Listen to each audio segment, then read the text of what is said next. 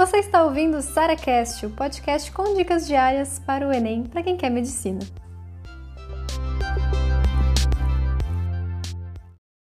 Como lidar com mais um ano de cursinho? Então, eu sei que você às vezes já recebeu o resultado ou já sabe que o resultado não foi bom e você já está se preparando para começar um ano de novo, às vezes para entrar num cursinho de novo. E posso te dar um alerta para você não cometer esse erro. Seguinte, você não vai lidar com mais um ano de cursinho. Você precisa continuar de onde você parou. Você não pode ficar voltando do zero todos os anos. Isso é um erro que faz com que as pessoas levem muito mais tempo para passar quando não precisavam. É o seguinte, gente.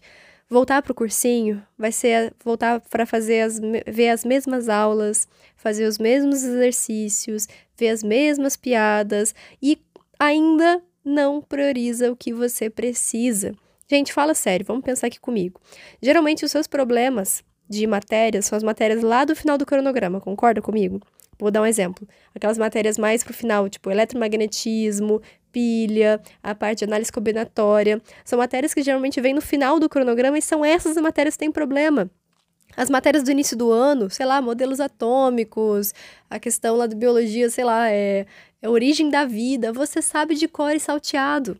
Então, por que, que você não vai direto ao que você precisa? Por que, que você não vai estudar exatamente as suas dificuldades? E porque se você voltar para o cursinho, você só vai ver isso de novo lá perto da prova, lá do final do ano, e você não vai ter tempo para estudar essas matérias.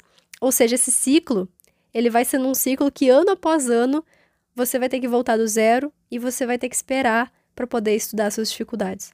Vale a pena? Eu acho que não. Gente, se você já fez cursinho um ano, é, já foi, já deu, já deu o que deu. Ele não vai fazer com que você continue aprendendo, porque as aulas do cursinho também são do zero até o intermediário. Sim, gente, eles vão voltar do zero. Por quê? Porque tem alunos ali que estão começando do zero e eles precisam fazer com que isso se torne uniforme, entendeu? Eles não vão olhar para você e falar: olha, você já sabe isso aqui, então pula isso aqui. Olha, você precisa aprofundar. Não, não falam, tá? Isso é coisa. É, o que você precisa fazer mesmo é fazer algo que priorize as suas dificuldades, e isso eu bato muito na tecla. Porque assim, você não precisa esperar seu cronograma para poder estudar o que você precisa. Você não precisa mais do cursinho. O cursinho não vai te agregar mais. O que vai fazer com que você seja aprovado, enfrentando mais esse ano, que eu sei que não é fácil, mas é você pensar: o que, que eu posso fazer para que esse seja meu último ano? O que, que eu posso fazer para passar esse ano? Definitivamente a resposta não está em mais um ano de cursinho, mais um ano do mesmo. Não, nem pensar. Vamos fazer o seguinte: faz um cronograma com base no que você errou no Enem, com base no que você está errando nos simulados. É ali que você vai começar a aprender. E você tá, já tá fera, você já fez um ano de cursinho, você já sabe muita coisa. Então, assim, para que, que você vai voltar do zero de novo? Por que você não continua aprendendo o que você está errando? Continua aprendendo onde você está. É isso que vai fazer diferença.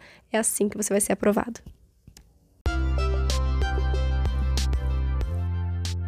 Você ouviu mais um SaraCast, o podcast com dicas diárias para o Enem.